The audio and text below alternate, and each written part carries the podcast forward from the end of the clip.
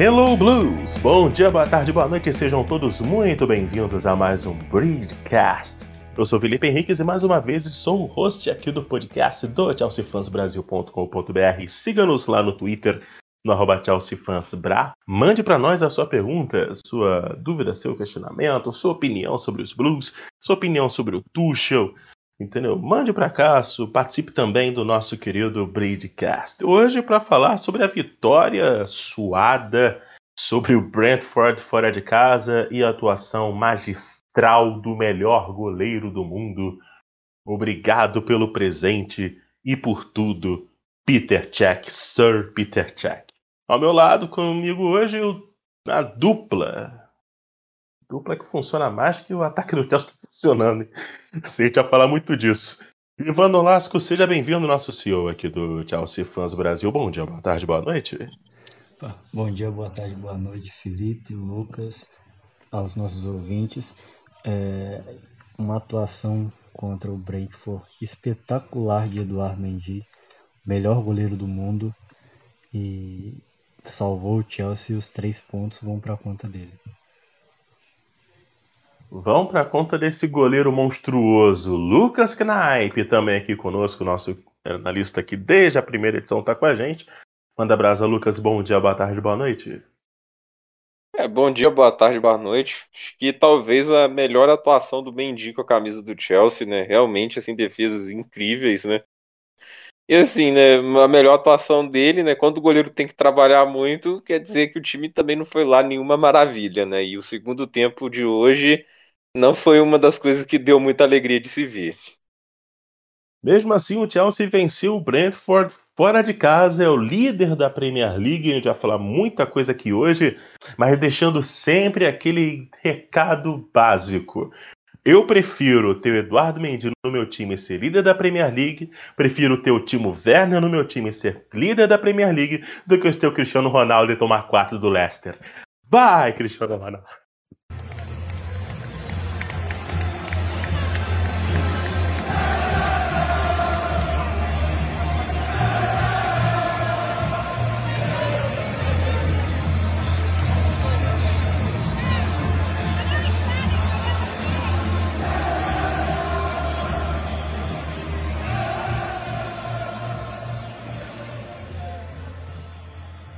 O jogo foi incrível. O jogo foi incrível, não. Pô, como é? não, vou, até pode ser. O jogo foi incrivelmente difícil, né? Porque é, a gente pode discutir se foi a pior atuação do Chelsea, se foi uma das piores. Para mim foi a pior, foi pior hoje do que foi contra o City, do que foi contra a Juventus. Mas a situação ela, é, ela foi muito complicada. Por sorte, temos o Eduardo Mendy, obrigado Peter Cech, foram seis defesas do Mendy. E assim, não foram seis defesas que a bola espirrou, ele pegou, não. Foram seis defesaças. Até com a cara ele defendeu. Né? A bola explodiu na cara do Mendy e ele foi lá e fez a defesa. É algo realmente absurdo. É, e, e, e, e, parecia até videogame, né? Porque o nível das defesas ia só aumentando. Sim. Você tem que perceber a, isso. O nível da defesa foi aumentando até aquela defesa maravilhosa, mágica, no, na tentativa de, de puxeta, bicicleta ali do atacante do Brentford. E aí o Mendy fez a defesa no lance. Um dos lances mais espetaculares que eu já vi na minha vida. Se, se esse jogo é uma final de campeonato, o Mendy faz aquela defesa, isso vira filme. Cara, é uma assim, estátua. A estátua cara, daquele lance. É, sim, Merece. Merece uma placa, uma defesa de placa. Teu gol de placa? Isso é uma defesa é. de placa. E, uhum. e, e, é aquele típico tipo de gol que em outros tempos o Chelsea sofria. Pô, cara. Entendeu? Aquele gol... Se não fosse o, se não fosse o Mendy, o Chelsea seria goleado hoje. Alguém tem dúvida disso? Não. Seria goleado, tipo aquelas goleadas. No segundo tempo, foi horrendo. Assim. Principalmente a partir ali dos 65, 70 minutos, ali o Chelsea morreu. É, cara. Eu olhava pro relógio e falei, mano, esse relógio não anda. Não anda.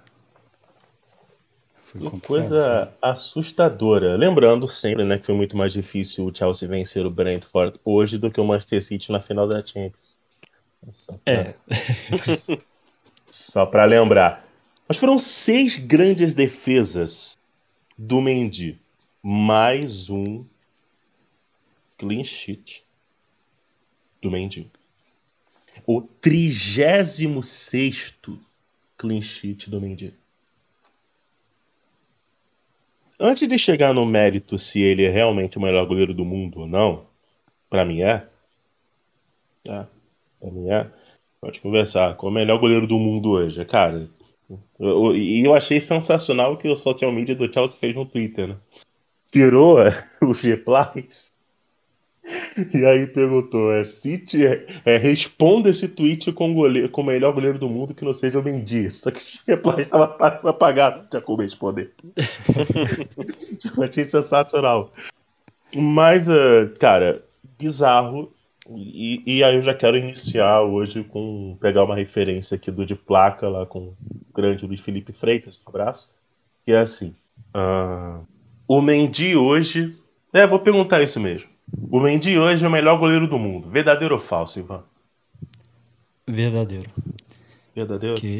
Verdadeiro, porque eu acho que se você começar, se você avaliar todos os goleiros do, das principais equipes europeias desde que o Mendy chegou ao Chelsea, eu acho que nenhum goleiro defendeu mais que ele. Eu acho que nenhum. É, o pessoal fala muito do Alisson, mas nos piores momentos da, da temporada passada do Liverpool, o Alisson falhou muito. É, o Ederson também tem seus momentos irregulares. Eu acho que o Mendy, mesmo com o Chelsea, em certo momento com a defesa instável, ele sempre correspondeu. Eu acho que é, dá alguns sustinhos ali com saída de bola, etc. Mas tem melhorado bastante. Mas é, é um goleiro muito confiável, é, se posiciona muito bem, é, tem um tempo de resposta absurdo. E para mim hoje ele é o melhor goleiro do mundo e acho que não tem nem como discutir muito isso. E aí, Lucas? Essa é uma pergunta bem complicada. Eu acho que assim, ele eu acho que ele é indiscutivelmente hoje um goleiro de elite, né? Mas fico assim pensando que eu colocaria num debate entre o melhor goleiro do mundo, ele e o Oblak, né? Eu ainda acho o Oblak uhum. um cara assim muito fora de série o Oblak tem assim, ele defende pênaltis melhor do que o Mendy atualmente, mas acho que o momento do Mendy é o melhor, né? Acho que a temporada dele, né, foi espetacular. Acho que assim, é muito justo falar que hoje sim ele é o melhor goleiro do mundo, né? Ele, ele tem uma envergadura espetacular, ele é muito ágil, tem um tempo de bola muito bom, ele se posiciona muito bem, que é um problema do Ederson, né? O Ederson não é um grande é. goleiro se posicionando e toma muito gol porque posiciona mal. Então, assim, o Mendy é um goleiro completo, né? E foi uma barganha, né? O preço dele. Acho que que deixa mais impressionante do Mendy que não foi um goleiro muito caro e acho que ninguém esperava que ele fosse ser assim, o cara que ia solucionar o problema, né? Muita gente acreditava que ele seria um quebra-galho para tentar, daqui a uma ou duas janelas, ir atrás de um goleiro mais badalado, como o Donnarumma, né? Que estava sem contrato, mas o fato é que ele está numa fase espetacular e hoje foi decisivo para a gente sair com a vitória. Decisivo, fundamental, como o próprio Oblak já foi muitas vezes pelo Atlético de Madrid em Champions. Em Aquele jogo contra o Liverpool, na volta. É. Sim. E aí eu lembro que nesse jogo, o Vitor Sérgio, não sei se foi nesse jogo, acho que acredito que foi nesse jogo, que o Vitor Sérgio Rodrigues, ele até disse, olha, o, o, o Oblak ele é um goleiro que defende muito, ele tem uma, uma taxa de defesas por jogo alta, né? É... E aí, e ele até levantou: será que isso não mostra que o sistema defensivo do Atlético de Madrid não seja tão eficiente? Esse foi o primeiro que eu vi falando sobre isso. Né? Porque Sim. faz certo sentido, porque se o goleiro pega muito, sinal que seu sistema defensivo não está funcionando tanto. Mas aí é aquela questão, tipo, nenhum sistema defensivo consegue passar imune a finalizações. E quando essas finalizações acontecem ao você enfrentar adversários muito bem qualificados, como é o caso do Atlético de Madrid na Espanha e principalmente na Champions, ser é obrigado a ter um goleiro que apareça nesses momentos. O Alisson, por exemplo, ele terminou a Copa do Mundo 2018 sem fazer uma defesa difícil. E o sistema defensivo do Brasil foi um dos melhores daquela Copa. Né? Então, é... isso acaba fazendo muito sentido. Eu acho que é verdadeiro pelo momento. Acho que é verdadeiro pelo momento. Mas o meu segundo hoje é o Black. O terceiro, para mim, hoje não é o Donnarumma, é o Neuer. Concordo. Tá? É, mas essa é a minha opinião, tá? Donnarumma tá pegando muito, Keylor Navas pega muito. O Oblak, eu acho que ele tem uma. Ele ganha um pouco de crédito porque o Atlético de Madrid normalmente é um time mais defensivo, então ele Sim. sofre mais finalizações que o normal. Porque o Neuer, goleiro, assim, eu não vou tentar criticar o Neuer, né? Para um dos melhores goleiros da história, mas o Bayern de Munique é um time que às vezes passa um jogo inteiro sem levar uma finalização. É, isso é verdade. Também pelo nível dos adversários que enfrenta, o, a situação do Bayern na Alemanha é diferente do Atlético. No Atlético é um time que briga para ser protagonista. Na Alemanha é o, praticamente o único protagonista é o, é, é o Bayern. É. Eu, eu, vi um, um tweet hoje, hoje à tarde, do, do Fabrício Romano, é, falando que o Chelsea teve a chance de contratar o Donnarumma é, para ser o, goleiro titular e botar o, Mendy no banco.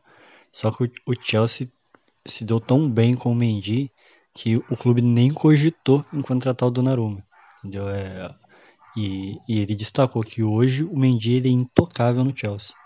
Que o, que o clube não pensa em um outro goleiro para é, a médio ou longo prazo, que, que ele é o cara, ele assumiu ali a, o posto de titular e, e ninguém acho que vai tirar ele por um bom tempo. O único ponto que para mim que, que ele deixa muito a desejar em é cobrança de pênalti. Que aí é ele é fraquíssimo, ele não praticamente não pula, né? Aí o, até o Kepa é, é muito melhor que ele. Mas tirando isso, Mendy é, é o goleiro para mim hoje mais seguro. É, com, com certa vantagem para os demais da, da Premier League até.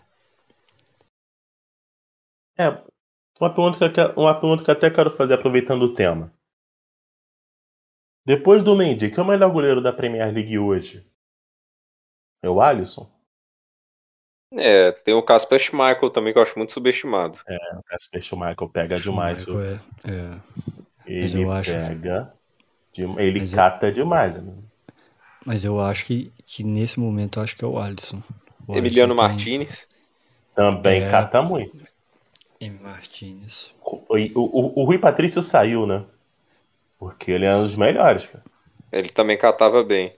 Pô. Tem o, o Afonso Areola, tá catando bem no West Ham também, mas não acho que o que tá nesse é, nível. ainda não.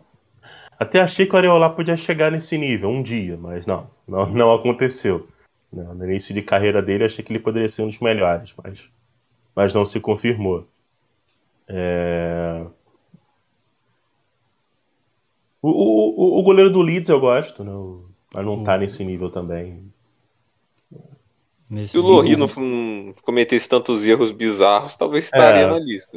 Eu não sinto segurança nenhuma no Se o Lohri não tivesse no Tottenham, se o Lohri não tivesse no Tottenham, talvez dava pra colocar. pra insegurança, né? É, mas assim, o, a culpa não é do Tottenham, não. Lembra da final da Copa de 2018, o Lohri lá, que o segundo gol que ele toma da Croácia. Não. Essa é sina de jogador do Tottenham a Nations League, a final, os jogos, acho que foi contra a Bélgica, né, da Nations, foi incrível dele. Nossa, catou muito. É, é, um, é um grande goleiro, mas eu acho que ele falha às vezes, assim, falha. bolas que não, assim, dava pra defender, entende? Ele, ele, é muito mais propenso a falhas do que, exemplo, o, até o Ederson. entendeu? Acho que ele é e outro goleiro que falha muito, goleiro. mas quando tá muito bem, é o David De Gea. Cara que Sim, cata muito bem. Quando... Pô, cara, e assim, hoje ele tava até bem. Tá. Hoje ele tava até bem, né? Só que, né, Manchester United. Que pena.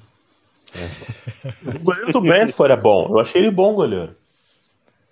O goleiro do. Ágil, né? Muito ágil. Sim. Funcionando bem, saindo bem no tempo de bola. Legal, achei ele bom. Eu acho que a maioria dos times da Premier League estão bem servidos de goleiros. E... O Crystal Palace com o Guaita, eu acho o Guaita bom goleiro também. Guaita é excelente Sim. goleiro, na minha opinião. É. Ele é bem subestimado.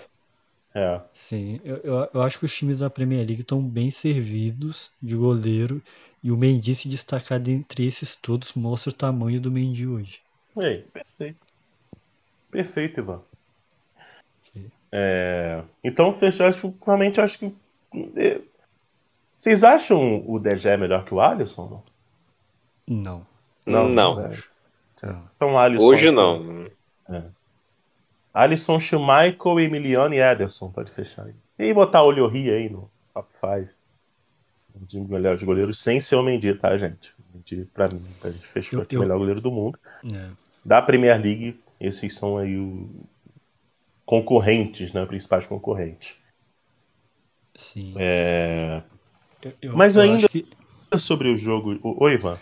Eu acho que o, não só o goleiro, mas também todo o sistema defensivo do Chelsea, ele é primoroso nessa até aqui nessa temporada. Na Premier League são só três gols sofridos, sendo que dois foram de pênalti.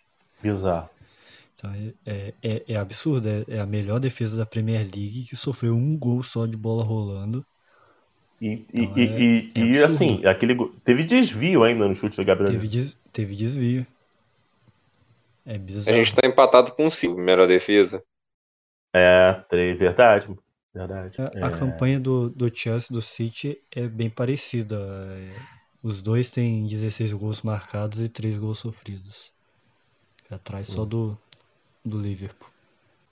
É isso, acho que realmente é o que o Ivan falou, né, né Lucas? O, a Premier League tem que estar servida de go- bons goleiros, né? Sim. Tem o Kepa, então vocês conhecem o Kepa? O que, vocês acham? Deixa o Kepa quietinho dele, na dele o ali. Kepa, ó, joguinho- o Kepa de Copa. já foi campeão essa temporada. Entendeu? O Kepa tem dois títulos europeus. naquela temporada com o Sarri, ele catou bem. Ele até salvou a gente vários jogos, né? Ele foi fundamental para a Europa League, mas assim, eu não sei o que aconteceu com ele dali para frente, começou a falhar muito, né? Então, assim, é um goleiro que já teve seus grandes momentos. Sim. Eu, eu, eu acho que até uma coisa que, que ajuda muito o Mendy também é não ter a pressão pelo, pelo valor pago. Que, o, o que tem com o Kepa, né? Que é o goleiro mais caro do mundo. Então eu acho que, que isso afeta muito o Kepa. E para mim, em muitos momentos ficou muito claro que é, ele perdeu confiança e goleiro sem confiança não tem como, né? Então é. Eu acho que isso pesou muito pro Kepa, mas ele é um, é um bom goleiro. É... Em cobrança de pênalti, qualquer cobrança de pênalti, assim, disputa mesmo, o Tuchel vai tirar o Mendy e vai colocar o Kepa, porque ele defende bem pênaltis, ele faz uma boa leitura do, de onde o adversário vai, vai cobrar, mas não passa mais disso, porque eu acho que hoje o Mendy ele é insubstituível. É. Ou então o próprio Mendy evoluir também a questão dele do pênalti, né? Porque ele tem uma envergadura muito boa. né? É. Sim, Lembra o Dida, cara. Cara, o gol deve ficar menor, ficar pequeno. cara. Quando ele tá no gol, e guardado as devidas proporções, o Dida, foi, o Dida foi um dos melhores goleiros da história. Mas assim, é, eu queria dizer é envergadura. O cara é grande, largo, abre lá, parece que o gol fica pequeno. Parece que o gol é menor que o Mendy. cara. sim. O Tchek gostava de usar o tamanho dele para intimidar os jogadores nos pênaltis. É. Quem não lembra lá do jogo contra o Barcelona, né, o 2 a 2 ele tentando usar o tamanho dele para intimidar o Messi e conseguiu, né? Até que o Messi bateu forte demais. É. Não à toa, né? Também não precisa de muito pra intimidar. Né? É. Caramba, hein? É, que coisa. Obrigado, Peter Jack, por esse presidente chamado Eduardo Mendy. Muito obrigado. E obrigado pela Champions também. Obrigado, Pela é claro. Obrigado por tudo. Por tudo. Ídolo dentro e fora de campo. É. Bom, a- além desse verdadeiro ou falso que a gente acabou de estendendo falando sobre os goleiros da, da Premier League, até um assunto ah, bem legal. É, tem outro verdadeiro ou falso que eu quero fazer, só que esse é um pouco mais pesado, baseado no jogo de hoje, na atuação fraca do Chelsea hoje. E é o seguinte: verdadeiro ou falso? O Chelsea hoje lembrou os piores momentos com o Lampard. Verdadeiro ou falso, o Lucas? Eu acho que foi até pior em certo ponto, assim, porque o time do Lampa, ele, quando tinha os momentos ruins, ele ainda, ele ainda atacava mais. O Chelsea abdicou a mão de atacar no final do jogo, né? Assim, acho que a diferença é que o Lampa era a defesa era uma peneira, né? A gente tomava gol com uma facilidade grande, né? Só que assim, acho que a uma característica que eu gostava do time era um time que buscava mais o gol, né? Ele não tentava ampliar mais as vantagens. Eu acho que assim, o Tuchel tem que ser muito parabenizado pelo trabalho que fez, ganhou a Champions League, né? Mas parece que ele tem um pouco de mania de sentar às vezes no resultado um pouco, assim. Você vê que hoje o Chelsea sentou em cima do 1 a 0 e esse mesmo contra um oponente que, por mais que seja muito bem treinado, muito valente, né? acho que isso aí também vale muito ressaltar, a valentia do time do Brentford, né? Mas assim, era um time que o Chelsea poderia dominar mais, né? Acho que era um time que o Chelsea poderia ter tido uma atuação melhor. Sem dúvida. E aí, Ivan, verdadeiro ou falso? O Chelsea hoje, a atuação do Chelsea hoje lembrou os piores momentos sob o comando do Lampard. Rapaz, eu, eu acho que, que não chegou a tal ponto, mas é, mas é uma pergunta assim bem, bem complicada.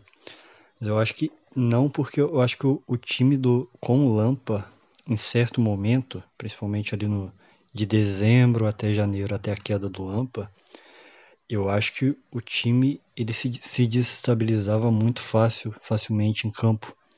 Então eu acho que qualquer pressãozinha ali do, do Brentford ali, eu acho que o time entregaria. E vale lembrar que a gente foi para o jogo sem nossos principais zagueiros, pilares Thiago Silva, Antônio Rudiger e, e o time com, com Malang Sarri estreando na, na Premier League após jogos ruins que ele fez pelo clube já na Copa da Liga, na pré-temporada. A defesa até, até conseguiu se comportar bem, segurar a pressão. Quando não conseguiu, Mendy salvou. Então eu acho que não chegou a, a tal ponto, mas é, foi sem dúvida uma das piores atuações sob o comando do Tuchel. Isso eu não tenho dúvidas, principalmente ali dos 70 minutos até o final do jogo. Foi uma atuação ridícula. É. E aí o problema, Lucas, de sentar no resultado é que assim, eu tenho comigo, isso é a minha forma de ver futebol. A melhor forma de você sentar resultado, você administrar. Como você administra sem a bola? Não, com ela. Né? Você administra o jogo com a bola, você esfria o jogo. Aquele jogo modorrento, chato, nada está acontecendo, mas você também não está sendo atacado pouco ataque, mas você também está sendo atacado e você consegue cozinhar o jogo, tirar o ímpeto do adversário e aí você consegue dominar o jogo.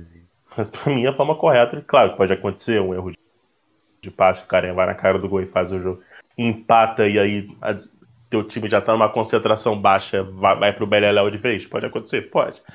Mas, o, o Lucas, você sentar no resultado, entregar a bola para o adversário, um time muito bem treinado, como você disse, em casa, empurrado pela torcida, num bom momento, motivado, você pedir para se perder o jogo. Chelsea hoje pediu para perder o jogo, Lucas. E eu acho que assim, os, os, as estatísticas chamam muita atenção. No segundo tempo foram 15 finalizações do Brentford contra uma do Chelsea. 7 na direção do gol contra zero. Eles tiveram 11 finalizações dentro da área. Isso não é uma coisa que a gente pode aceitar, porque a gente está a gente tem um elenco bom. Eu sei que a gente teve desfalques hoje, mas não é como se o Chelsea tivesse assim perdido metade do time. Ainda tinha bons jogadores, acho que dava para ter feito coisa muito melhor do que fez hoje. Hoje foi um jogo assim que assustou, foi o segundo tempo. O Chelsea abriu mão de jogar e eu acho isso ruim, porque assim, eu até defendo alguns momentos que o time fique em uma postura mais conservadora para tentar é, tirar a eficiência do adversário. Eu não vejo tantos problemas nisso. Eu não sou tão Mauro César Pereira de achar que o time tem que buscar o gol todo segundo do jogo, é. entende?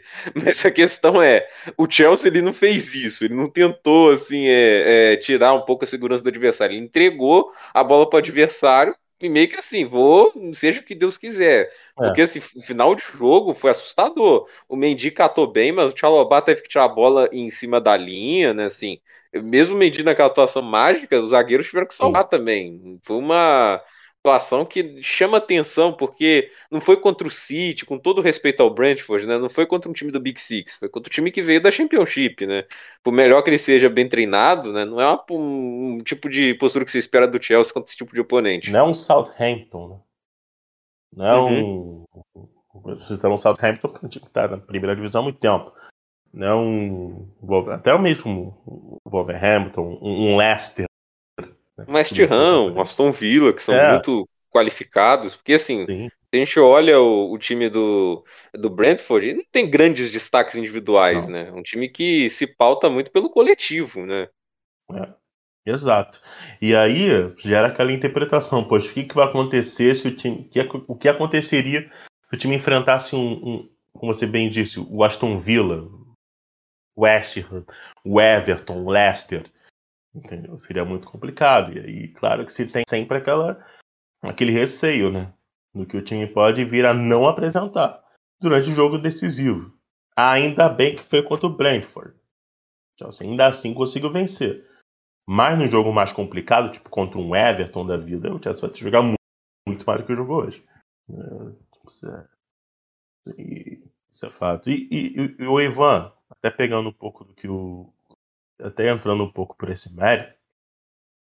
Se o Brentford fez uma partida muito boa, ótima, tá de parabéns o Brentford por querem te mascarar aqui. Os caras jogaram muita bola. Tá de parabéns. Vai tirar muito ponto ainda de muita gente se reconhecer também foi só o Chelsea que jogou mal, né? O Brent jogou bem também.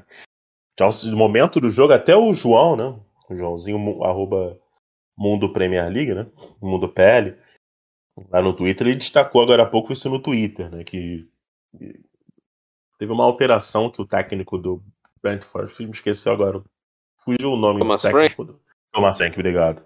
Que o Thomas Frank fez que o. Acho que entrou um atacante ali que lhe matou completamente a substituição que o Tuchel tinha feito da entrada do Mount. Né, no lugar do. do Kovacic. Kovacic. Do Kovacic. Né, você matou completamente ali a saída de bola do Chelsea e foi aquele sufoco nos minutos finais. Mérito do Brentford aqui não tem nem por que mascarar, mas vamos lá. O, o Chelsea fez uma atuação muito ruim preocupa para a temporada ou não? É um capítulo à parte? Difícil isso acontecer de novo, não com preview. A gente acha que é muito mais provável que isso não aconteça. Ou é um sinal de alerta, uma situação, uma, é um, uma curva descendente? Como é que se vê essa atuação de hoje, Ivan?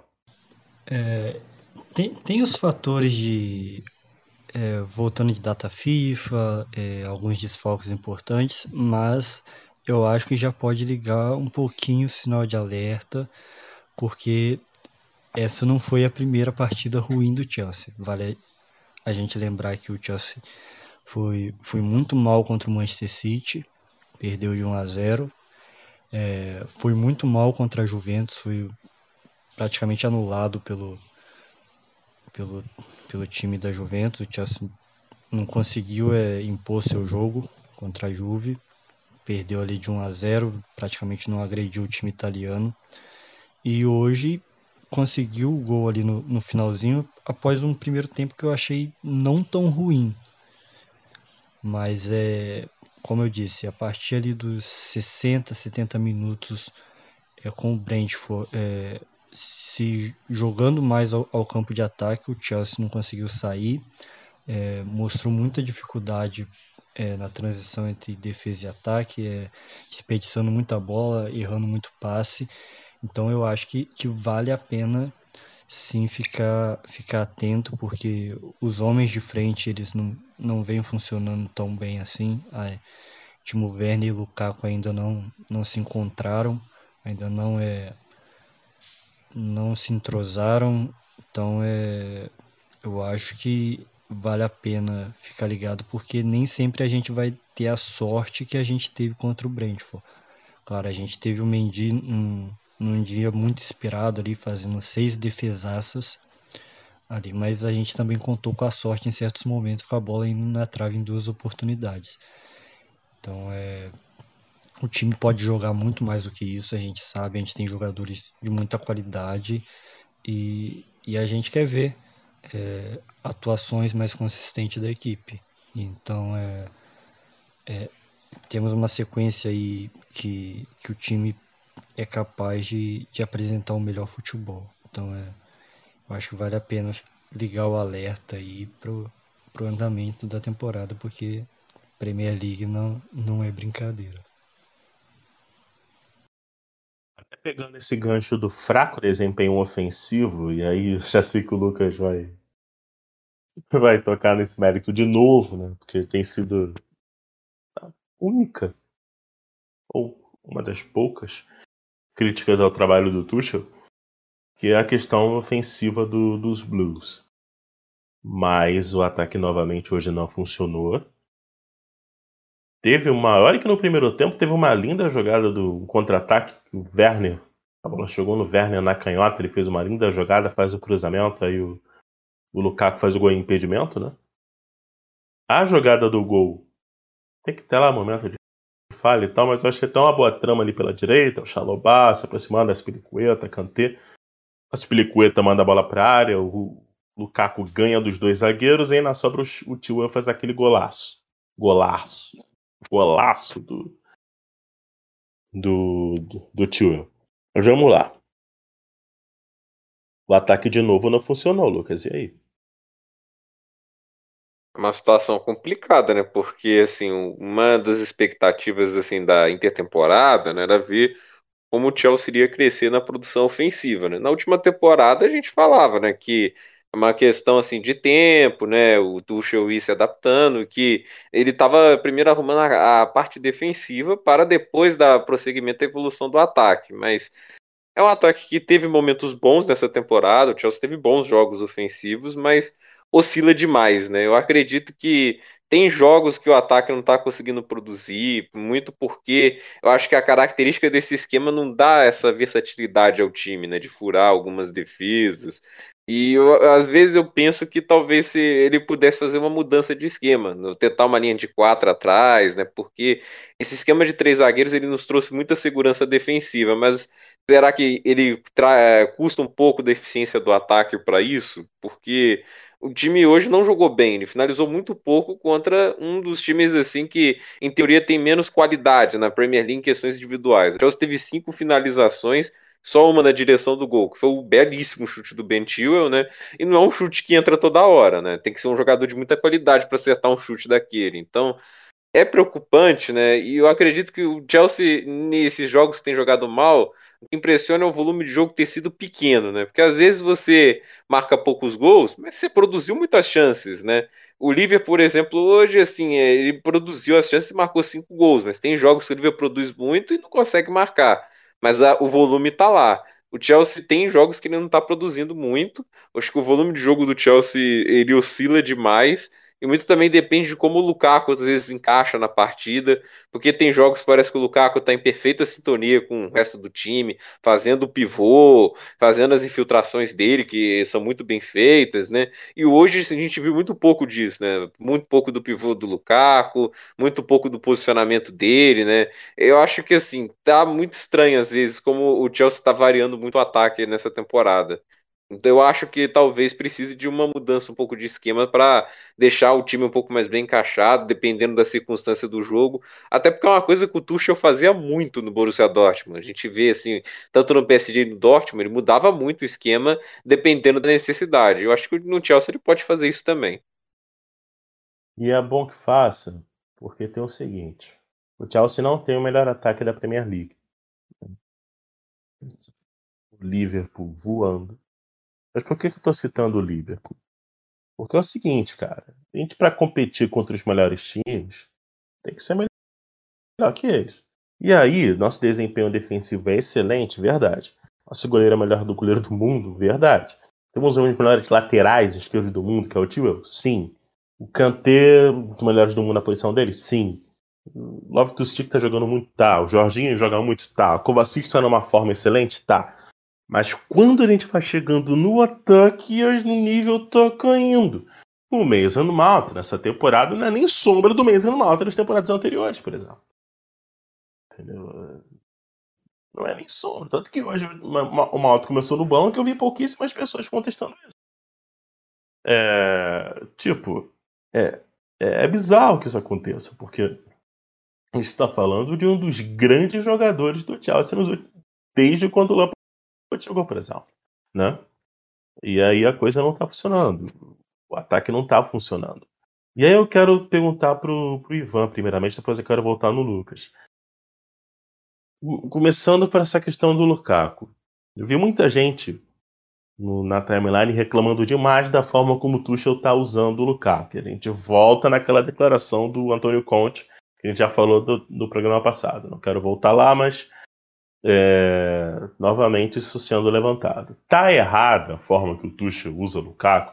Tem que mudar? Tipo, o Lukaku tem que ser utilizado de uma outra forma, Ivan? É, eu acho que cada vez que, que passa com, com atuações ruins assim, o Conte é, fica com mais razão, né? Com a declaração dele. É, o Lukaku, o, eu, eu acho que, que a equipe não está sabendo é, aproveitar é, as qualidades do Lukaku. É, hoje, em certos momentos, quando o Lukaku era para receber a bola no pivô, eles sentavam a bola mais esticada e vice-versa, é, mostrando que, que a equipe não não está entendendo a, a melhor maneira de acionar o jogador. Mas também é, gostaria de destacar que os nossos homens ali de frente, da linha de frente, a maioria deles está tá muito mal. Exemplo, o Zia, que vinha mal, o Mount, como você falou, não, não, é nem sombra do que, do que era na temporada passada. O, o Werner fez uma boa partida contra o Southampton, mas também muito irregular. O Kai Havertz também é, não vem fazendo um, um, bom início de temporada, então é, eu acho que é preocupante não apenas por conta do Lukaku, mas também por, por todos os nossos homens de frente. E, e apesar disso, o Chelsea ainda tem o segundo melhor ataque da, da Premier League com 16 é. gols. Apesar e, disso? Apesar disso, ainda tem o segundo melhor. É empatado com o Manchester City com o Manchester United.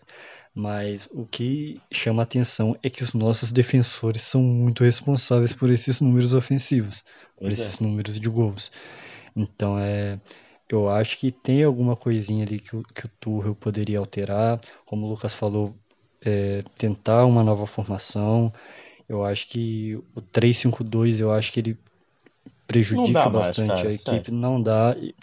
O 3-4-3 até que funciona mais com, com o mount ali aberto numa ponta, mas é, eu acho que precisa de mais variações. Eu acho que o grande mérito do, do, Frank Lampard, por exemplo, no, nos melhores momentos dele como treinador do Chelsea, foi quando ele variava bastante os esquemas dependendo do adversário.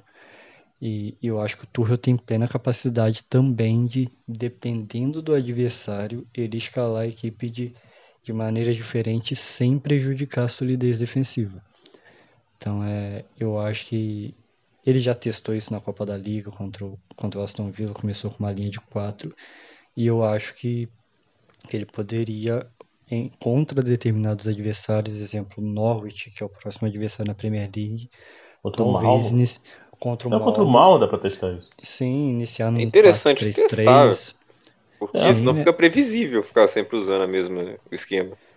Sim, é, daqui a pouco os adversários com, começam a encontrar maneiras é, de, de engessar o, o, meio de campo do Chelsea e, e, a bola não chegar no campo de ataque e, o time sofrer muito dentro dos jogos. Então é, é, é preciso essa, essa variação de, de esquema dependendo do adversário para explorar fragilidades é, das outras equipes. Então é é, se eu fosse ele, começava a pensar, não, não sou ninguém para dar dicas pro Vai, Nicola, vai. Tuchel, né? É... Vai, Jorge Nicola.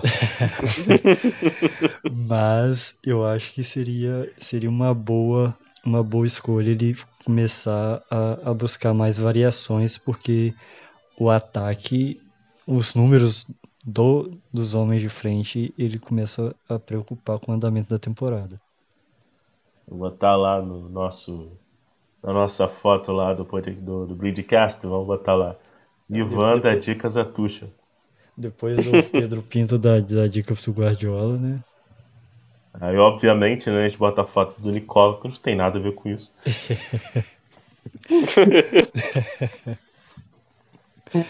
Sim, cara, olha, sinceramente, mano, o, o, o Lucas tem que mudar, tem que mudar. Eu não acredito que o Chelsea só funcione nesse esquema para ter um bom desempenho defensivo. E o que mais está me incomodando também é que, cara, o Lukaku não é o Peter Crouch para só funcionar de pivô, né, mano?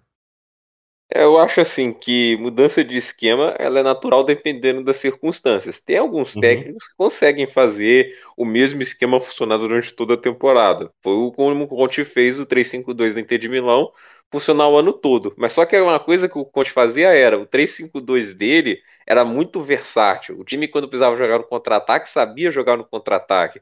Quando precisava impor o jogo, também sabia impor o jogo. Ele fazia mudança de algumas peças de maneira inteligente. Às vezes tirava o Brozovic, né, para colocar o Eriksen, né? Ele, ele fazia umas mudanças bem inteligentes para dar uma dinâmica diferente ao time. Eu não tô vendo tanto isso no Chelsea, né? Ele tá tentando fazer algumas mudanças ali.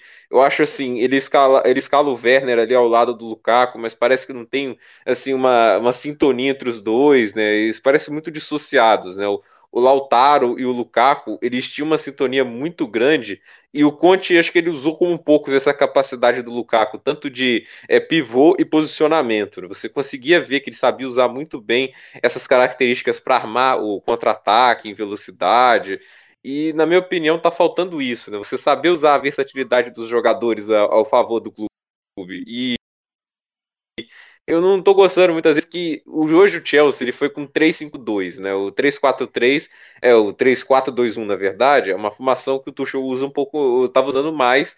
E eu acho assim, três meio-campos hoje, né? Não, assim, mais defensivos, não foi uma escolha que eu gostei, ainda mais em relação ao oponente que a gente teve, né? Eu acho que era a hora de tentar ser um pouco mais ousado até, né? O Chelsea, ele precisa experimentar um pouco mais o lado ofensivo, porque defensivamente é uma equipe que já se provou muito bem. E, pelo expected goals, né, que é essa estatística que cada vez está sendo mais utilizada, Uhum. o Chelsea hoje teve 0.22. É. Isso é um número muito fraco. Assim, quando você tem as peças que você tem, isso é um número assim que não dá, né? Tipo, ah, eu me lembro que naquela, na fase que derrubou o Lampa, em alguns jogos assim ruins a gente teve mais de 1.5. Eu me lembro aquele jogo contra, se não me engano, foi o Aston Villa, né, que ficou em 1 a 1. O Chelsea num jogo que a gente foi bem criticado, o desempenho foi bem criticado, a gente teve 1.7, né? E é, foi muito superior às chances que a gente produziu hoje. Isso chama muita atenção, porque assim, quando você não cria, cara, quando você não está criando, esquece, o teu desempenho ofensivo inexiste e você simplesmente depende da jogada individual de um jogador para poder decidir. Cara, isso é muito pouco. Isso é muito pouco. Pelo, pelo que a gente estava de expectativa, claro que assim, apenas um jogo, tem muita bola para rolar. Chelsea ainda é um forte concorrente, é o líder da Premier League. O Chelsea parece que o Chelsea, né?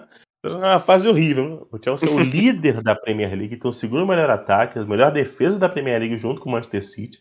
É quando é que ah, nossa, que fase horrorosa. Não, é que porque ainda é porque isso só mostra o quanto o trabalho do Tuchel é espetacular. Ele está criticando aqui a parte ofensiva e a partir, apesar de tudo isso, o Chelsea tem esse, esse rendimento que está tendo. Então, assim, cara, brilhante. Palmas pro Tuchel. Tá realmente assim. Não é que ele está aqui pedindo fora a Tuchel, não, não é isso. Porque, é, é, é porque é aquilo, né? Que, é, que muito é dado, muito é cobrado, né? que, assim, a expectativa é muito alta nessa temporada. É, cara, a expectativa é muito alta. Então não tem como o Chelsea atual campeão europeu. E tem gente que coloca como candidato pelo nível que se desenha o cenário do futebol europeu. Há quem acredite, como eu, que o Chelsea pode sim ser campeão, pode ser bicampeão europeu seguido. Porque tem chance para tal. Então, assim, cara. Teve reforços é... para a temporada, né? E teve reforços, pô, contratou o Lukaku. Porque não queria ter o Lukaku como. A Inter, eu sei. Porque eu não queria ter o Lukaku como. Pô, mano, pelo amor de Deus, cara. Tu para novinho, ah, vocês estão aí agorando. Eu não tô Cara, estamos só analisando. Mas é... Tipo, beleza. Tem que mudar, tem que testar outras variações, né? Tem que achar outro jeito de jogar. Beleza. Werner. O Werner é o melhor que tá nessa fase? A melhor fase que vive hoje é o Werner no ataque do Chelsea. Porque assim, como o Ivan bem falou, Lucas, o Zia está muito mal. Mount irreconhecível. O que mais está me incomodando é o Mason Mount. O, o Harvard mal. O, e, e, o Lukaku, assim. O, o Zik nem se fala. Né? É, o Zias nem se fala. O Hudson Odoi até acho que poderia ter sido uma testada, mas ele entrou contra a Juventus nada fez. Entrou fora de posição, é verdade. O primeiro tempo hoje me lembrou muito o jogo, o segundo tempo contra a Juventus. Então, o Chelsea tentando, tentando, tentando atacar e não conseguindo. Me lembrou Sim. muito o jogo contra a Juventus. Muita dificuldade para criar. Muita dificuldade para poder entrar. E aí, bom, quando isso acontece mais de uma vez, você vai, calma aí. Aqui tem que, isso aqui tem que mudar. Mas o Werner no ataque, dos atacantes do Chelsea aqui vive a melhor fase, Ivan? Rapaz, é complicado. É, eu sei. Deixa eu pensar um pouco.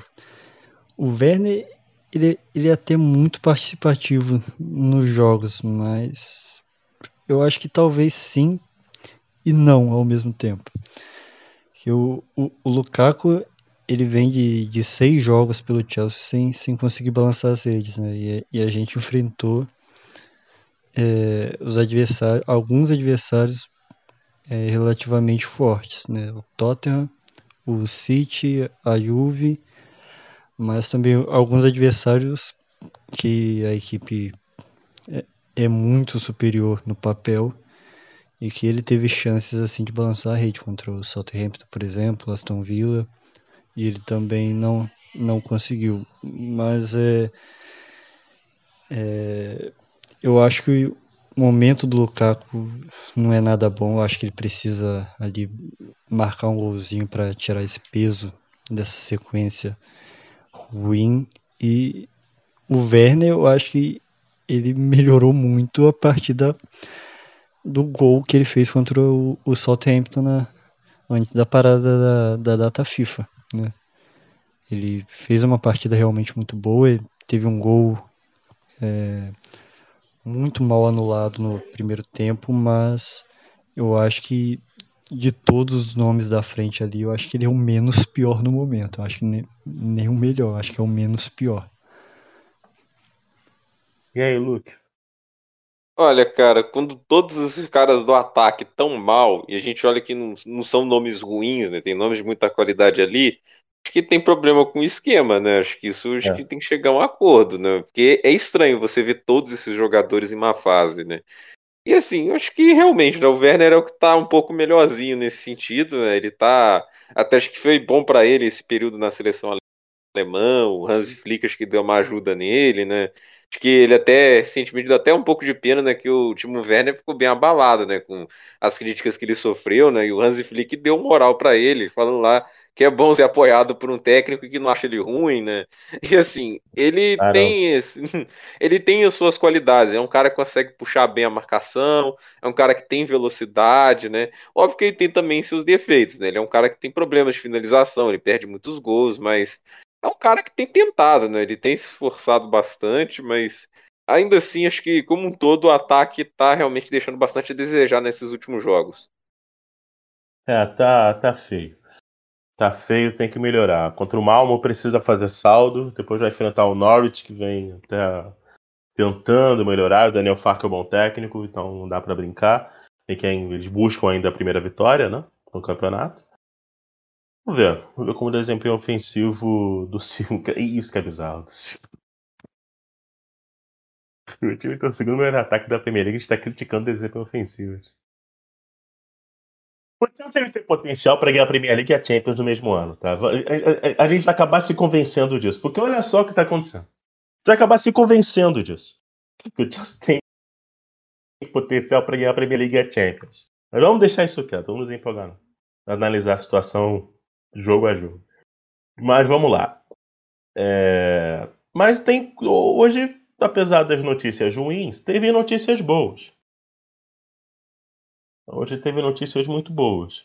A começar pelo, saindo do meio campo voltando para o meio um pouco, o, a, a, boa atuação do Loftus Cheek. Mais uma boa atuação Mais do Loftus Cheek. Eu quero ouvir vocês, começando pelo Lucas. É, foi uma surpresa muito positiva esse retorno do Loftus Cheek, porque quando ele sofreu aquela lesão de tendão de Aquiles, né, a gente sabe que isso já acabou com a carreira de muitos atletas, né? Eu fiquei meio sem esperança, né, que ele tentou voltar, não conseguia render, a gente emprestou ele pro Fulham, eu esperava que lá ele pudesse reencontrar o bom futebol dele, treinado pelo Scott Parker, que é um técnico que eu gosto bastante, não estava conseguindo, e parece que está conseguindo se encontrar bastante nesse esquema do Tuchel, né? Um cara que está ajudando bastante, lembrando um pouco aquele Loftus-Cheek que a gente viu na época com o Sarri, né?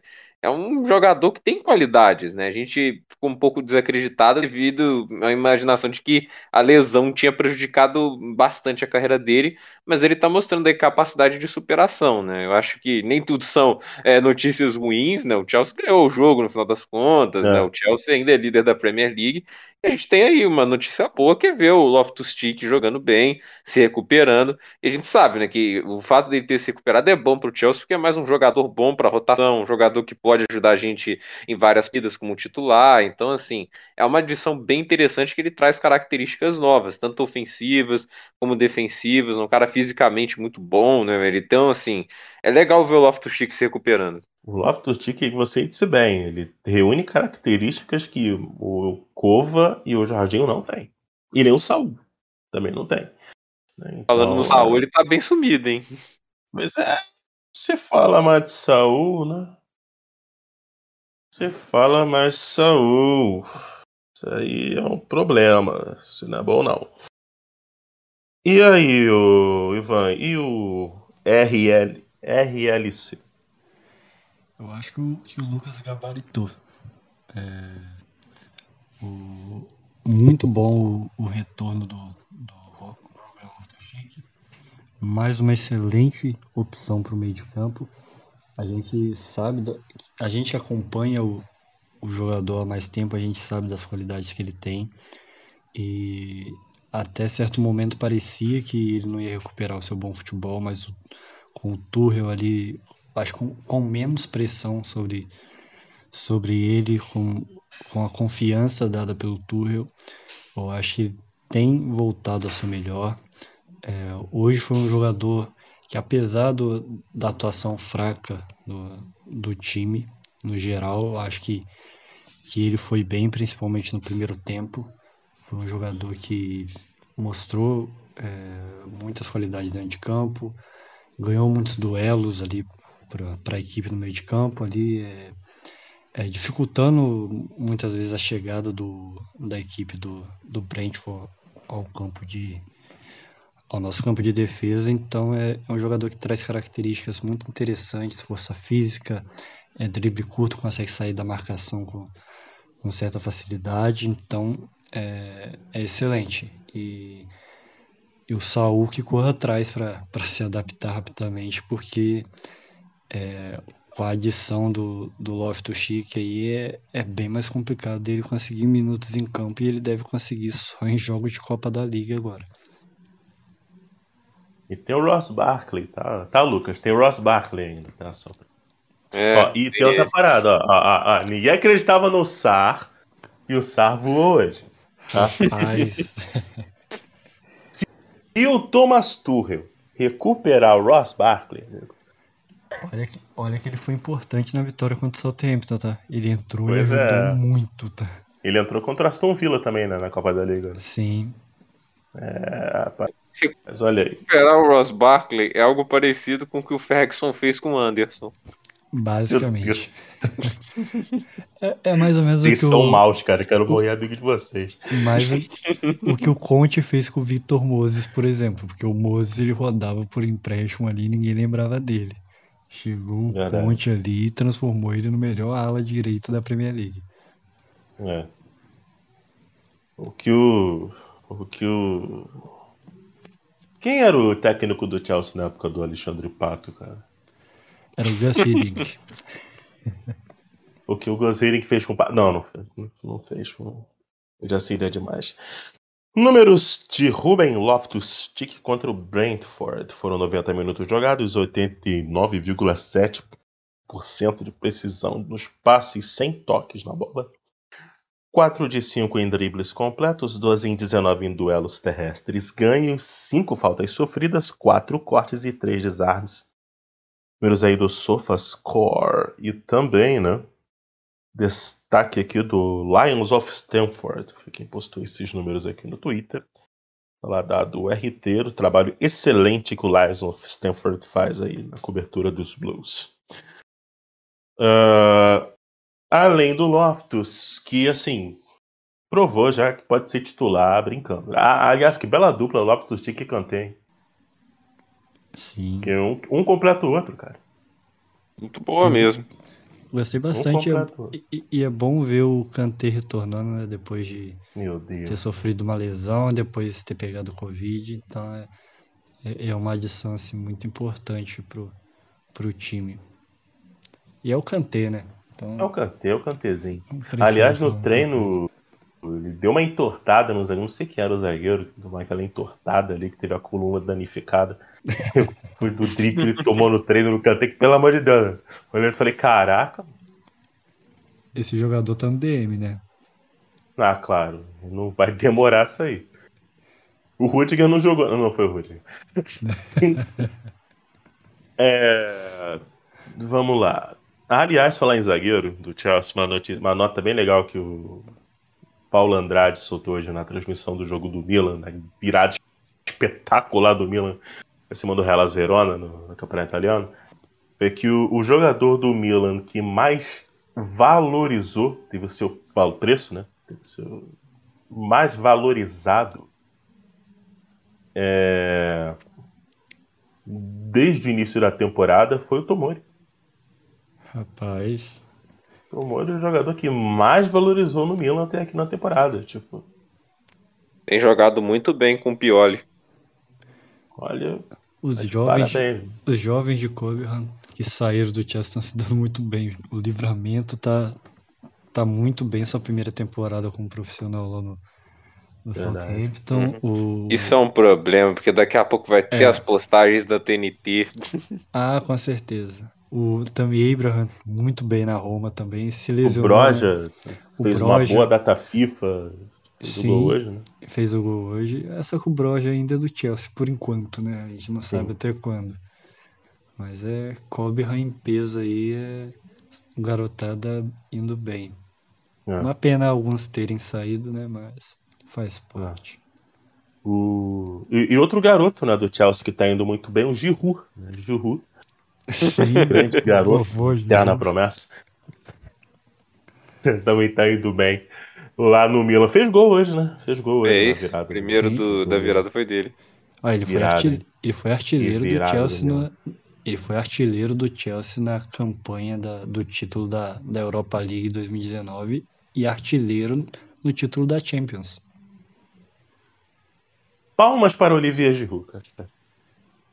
Sim. Palmas Legal que, assim, ele foi artilheiro e marcou quatro gols num único jogo.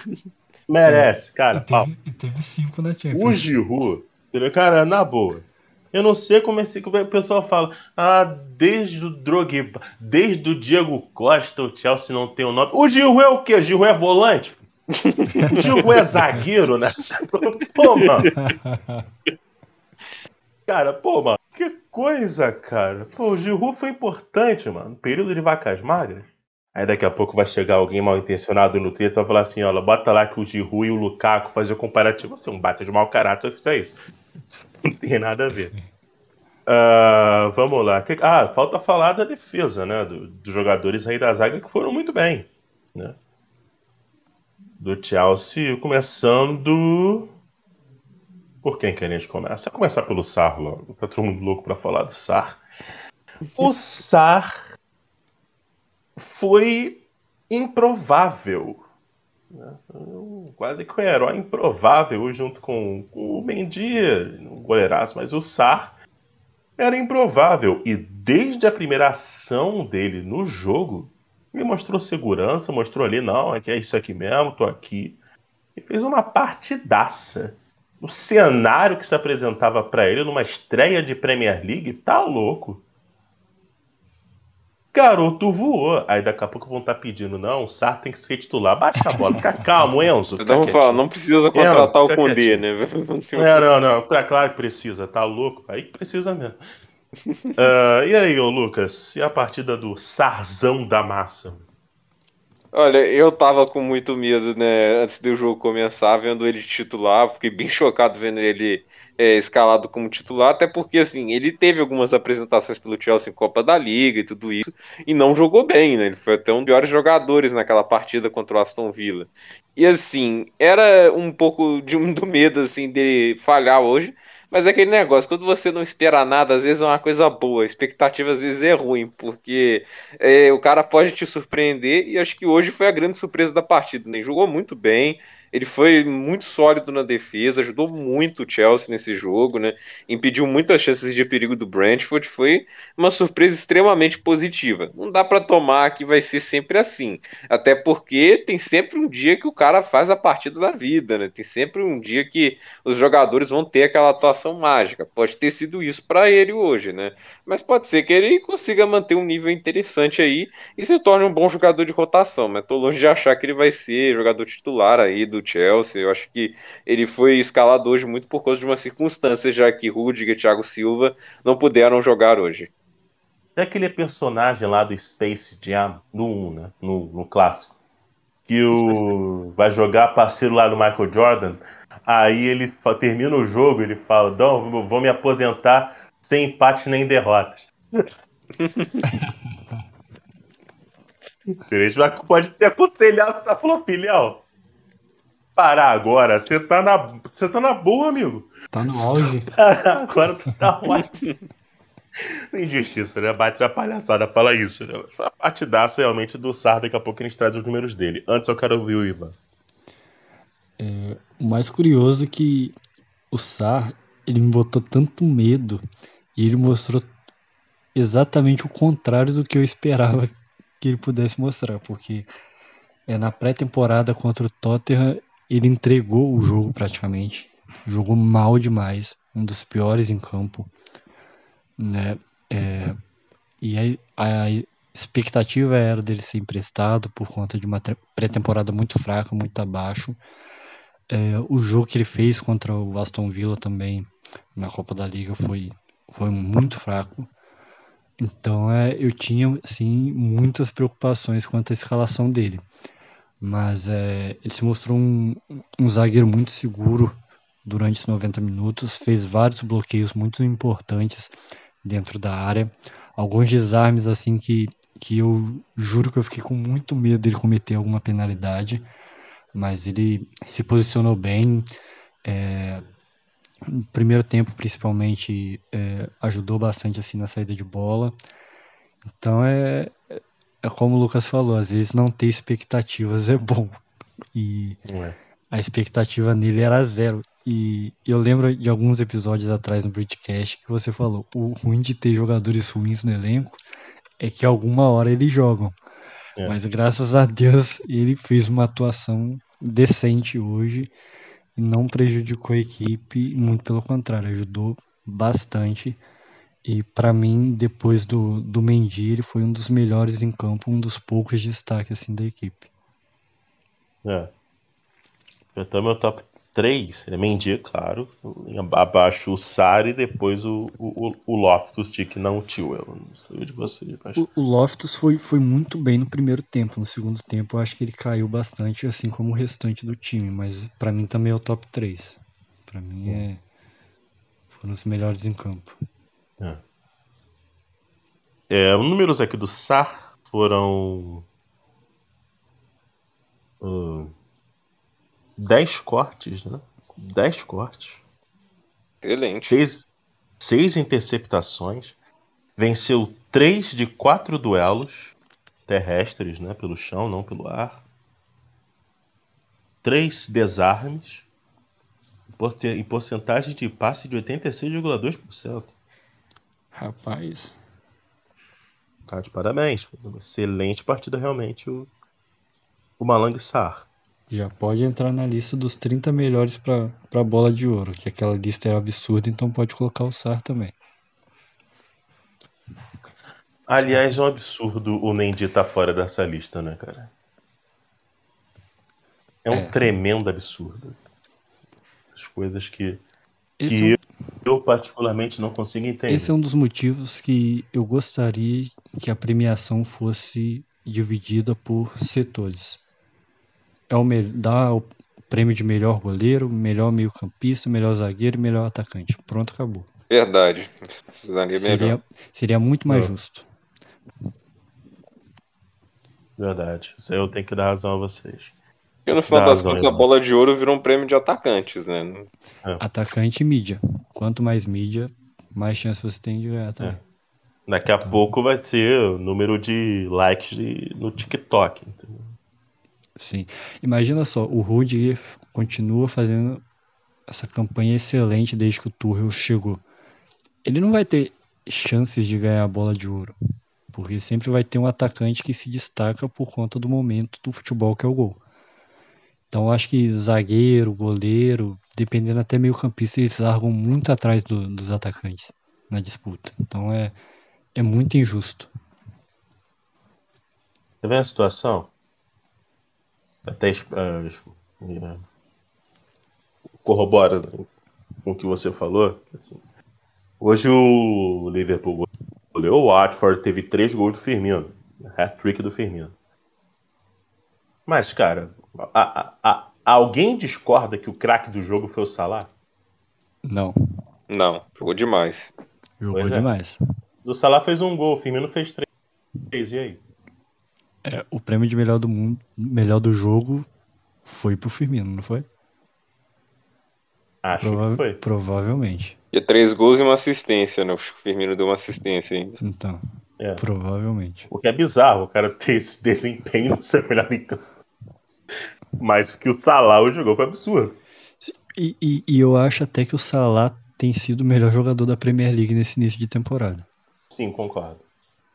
Acho que, que a regularidade dele é muito boa e ele é, é fundamental ali pro, pro ataque do Liverpool, que tem o melhor ataque com 22 gols em, em 8 jogos.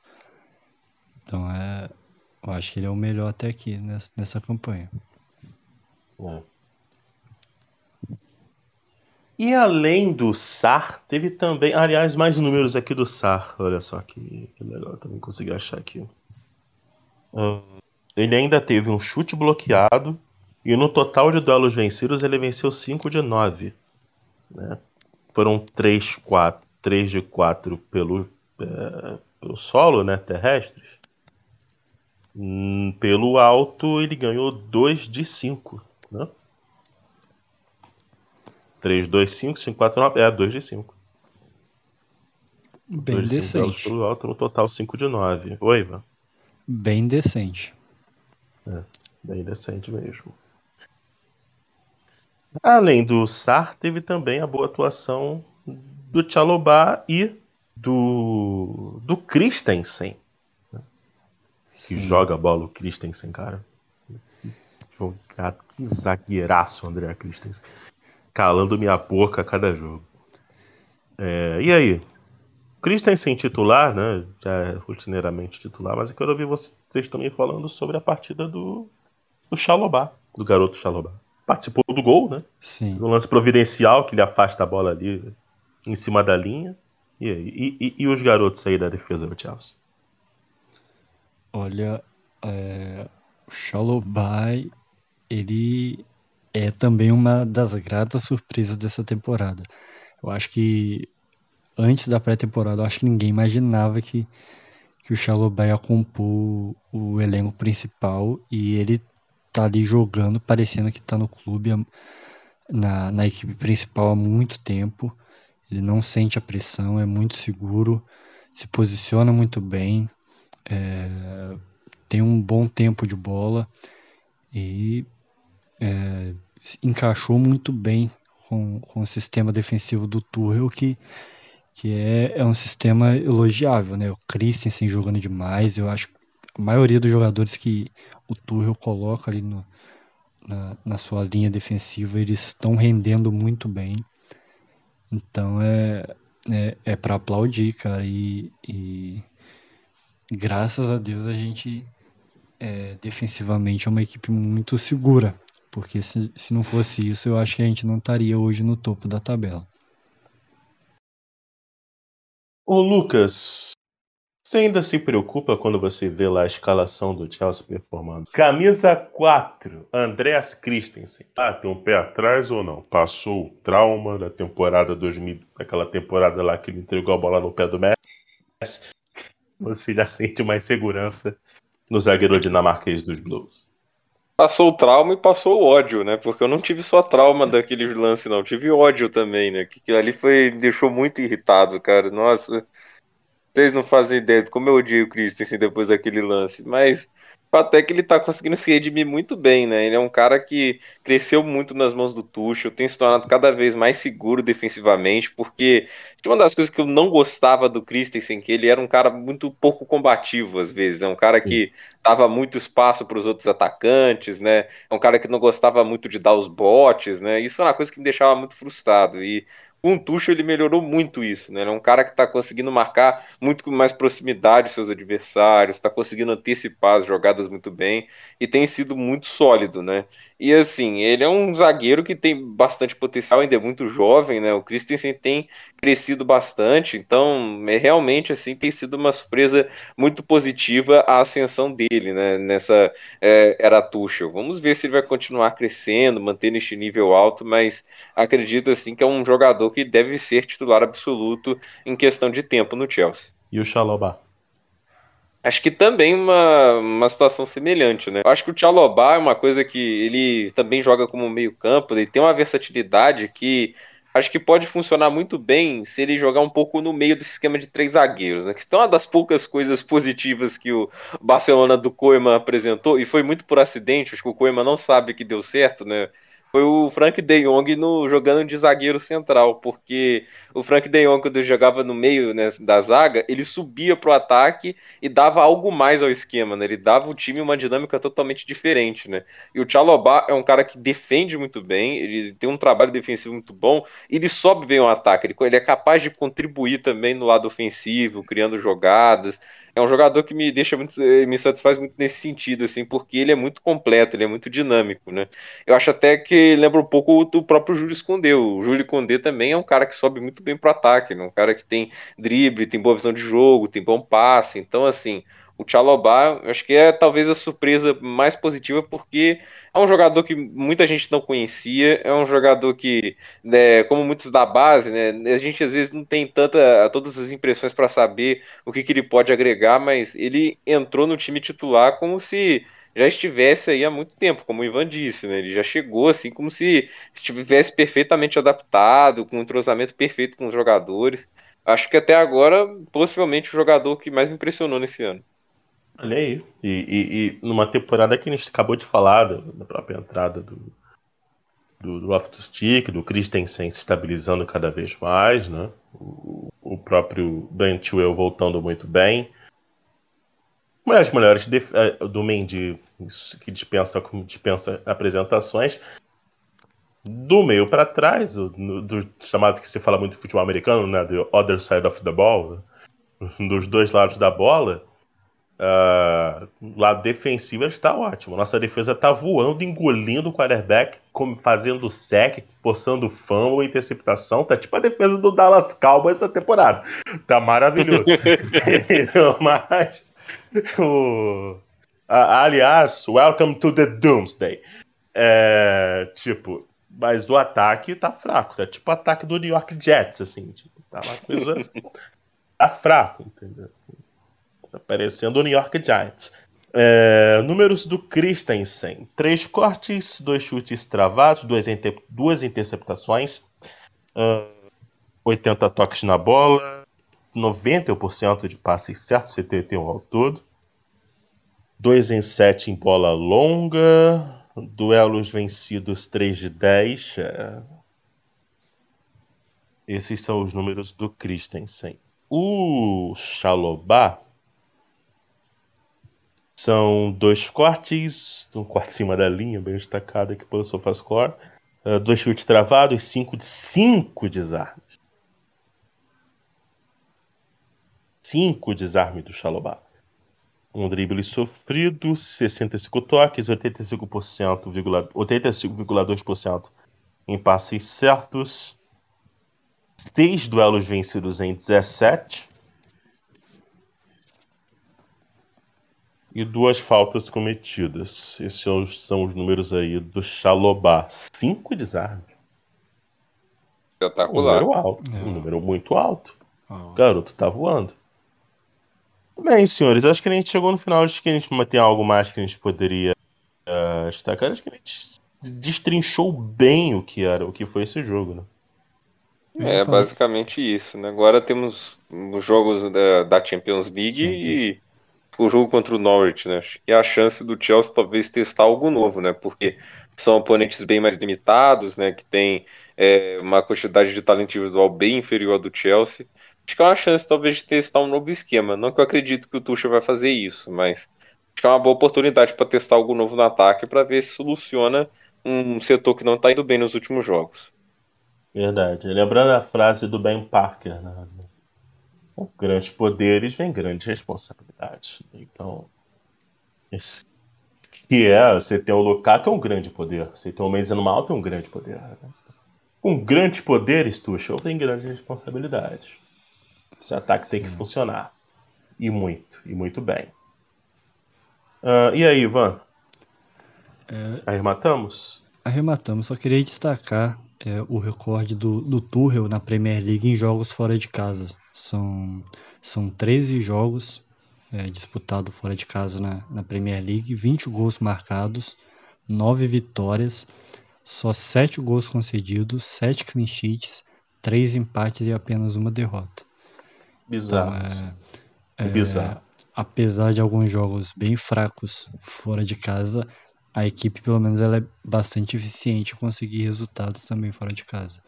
E isso é importante, porque uma equipe campeã ela nem sempre vai jogar bem, mas ela vai conseguir o resultado independente do, do seu desempenho em campo. Então é acho que é um bom ponto assim para para destacar sobre sobre essa temporada e a corrida pelo título. É. E olha só, só para realmente deixar o torcedor do Chelsea um pouco melhor, né? Sei que a atuação não foi tão boa, mas a gente venceu. O Chelsea é o atual líder da Premier League. Então, enfim, forte. Vencemos o Brentford fora de casa, o que o Liverpool não fez. Sim. Já está aí, já estamos uma, uma diferença positiva ao nosso favor em relação ao Liverpool, que é o nosso principal concorrente ao título até o momento. Sim, e, e, e o Chelsea, ele, dentre os três primeiros colocados, ele é o único que não perdeu pontos para as outras equipes que não vão brigar pelo título. Né? Porque o Chelsea só perdeu ponto para o Liverpool, que foi o empate, e para o Manchester City. São dois concorrentes.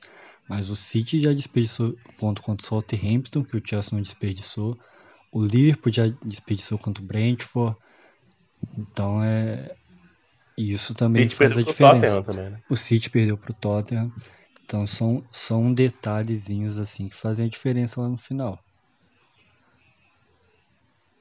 Detalhes tão pequenos entre Chelsea e Liverpool que pode eh, definir o campeonato. E para deixar o torcedor do Chelsea ainda mais contente, é o seguinte: hoje, depois, durante até né, o jogo do Bradford e Chelsea, saiu uma excelente notícia.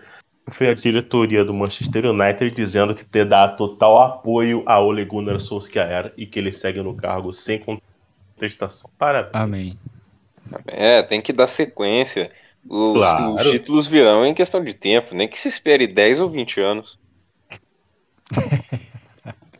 trabalho tem que continuar. Tem que... Quanto tempo que o Souza quer Três, tá três anos só. Pouco Muito tempo. Pouco. Não dá para se avaliar um trabalho de um técnico com é. três anos. Que três isso? anos, é. Dá mais 10 aí de contrato. Renova claro. É, não, tem, não tem como você organizar uma equipe depois de três anos. Véio. Os caras são muito imediatistas. Nem que se tenha Cristiano Ronaldo e Bruno Fernandes e Rashford na equipe, nem com Cavani e tudo, não dá, Sancho. Gente. É, Pogba, Sancho, eles querem que ele faça é. o quê? Ele é milagreiro por acaso? Os caras nem se adaptaram à Premier League é, ainda, né? Pô, mano. Você tem que. Esse time vai dar certo quando o Greenwood tiver 34 anos. Aí sim a gente vai ver. Entendeu? Esse time ganhar força, ganhar corpo. É, talvez ganhe a Copa da Liga, né? É, daqui a 20 20 anos. então, assim, é, cara, beleza, arrematamos o nosso Bridcast. Muito obrigado a todos que estiveram conosco. Sigam a gente lá no Twitter, no arroba ChelseaFansBra, no Instagram e no Facebook, no arroba ChelseaFansBrasil. Em... E aguarde, hein? Aguarde que vem mais coisa por aí. E também no, no chelseafansbrasil.com.br. Siga a gente, é, acesse nosso site, siga-nos. É, lembrando que você pode também baixar o app do OneFootball e conferir também todas as matérias do Chelsea Fans Brasil, assim como também o nosso podcast em, no, em vários dos agregadores, o seu agregador de podcast favorito, no Spotify, Google Podcasts, no Deezer, Deezer também tem. Também. O Deezer, você que gosta aí do Deezer, né? Você que tá lá ouvindo aí o seu funk do DJ Lucas Beat, o xará aqui do Knipe. aí depois para pra ouvir um pouco de informação aí, o podcast do Chelsea, entendeu? Daqui a pouco o nego vai pegar essa minha fala, vai estar assim, queremos funk no Bridgecast. Não vai rolar, filho, esquece. Não vai rolar. A não sei que, né, sei lá, crie um funk do Chelsea. Isso só vai acontecer quando o Hazard voltar, gente. O único fã de funk já será o Hazard. Fora ele, não rola. Você imagina não. O Lucacão dançando? Não, não vai. Não, vai. não dá. É, aliás, não, Lukaku, você tá perdoado pelo gol feito que você perdeu hoje, tá? É, tinha, tinha dois impedimentos no lance. É, tava impedido, talvez isso não se repita, tá bom? Que foi feio. Tá bom, foi feio. Foi muito feio o que você fez ali naquele lance. É, beleza, é o moratismo. Como... O moratismo está contaminando nossos atacantes. Tá repreendido. Eu repreendo essa palavra. Uh, muito bem. Muito obrigado a todos. Destaque final aqui dos nossos queridos colegas, começando aí pelo Lucas Knaip. Manda brasa, Lucão. É, acho que não é o melhor jeito de voltar da data FIFA. Eu detesto ser o cara chato que reclama quando a gente ganha, né? Mas não dá pra achar que é tudo uma maravilha, que tá tudo perfeito, né? A gente viu que o jogo do hoje do Chelsea foi problemático, né? E que precisamos melhorar, porque a gente não vai ganhar muitos jogos se manter o nível da partida de hoje, né? Vamos ver, as próximas partidas em teoria são mais fáceis acho que é uma boa oportunidade para fazer alguns testes e tentar fazer algumas mudanças para melhorar o lado ofensivo do, do jogo do Chelsea. Siga lá no arroba, no arroba LucasKnipe2, é isso, Lucas? Sim. E no YouTube também, Lucas Knipe, segue lá, um conteúdo muito bom do, do Knipe. Uh, no Twitter e também no YouTube, falando também sobre Fórmula 1. É, rapaz, o Verstappen vai ser campeão. O, ah, sim, espero. O, o hate ao Lewis Hamilton é gigante. Vamos hate lá. não, cara, mas chega, né? Pô, já tem sete, deixa o outro ganhar um. Ah, cara, o cara é bom. Bom tem ganhar. O... Ivan, você que é fã de corrida de dromedários, manda brasa aí também seu destaque final. Meu destaque final hoje vai ser bem curtinho. Eduard Mendy para ministro da Defesa de Stanford Bridge. Gênio. O Ivan é um gênio. o Ivan é um gênio e ministro da Defesa. Beleza, deixa o primeiro-ministro não ser Boris Johnson, tá maravilhoso. Vamos lá! Muito obrigado a todos que estiveram com a gente. Quem quiser seguir o Ivan no arroba Ivan Júnior CFC, é isso? Isso. Minha memória tá boa hoje, cara. Tá funcionando a memória. Impressionante. Fique no arroba underline Felipe. Fique à vontade. A gente troca uma ideia lá sobre tudo. Se conversar lá sobre a Fazenda, não estarei disponível, mas sobre qualquer outro assunto a gente pode conversar. Qualquer outro assunto Sinta-se à vontade. Muito obrigado a todos. Go Blues, The Pride of London.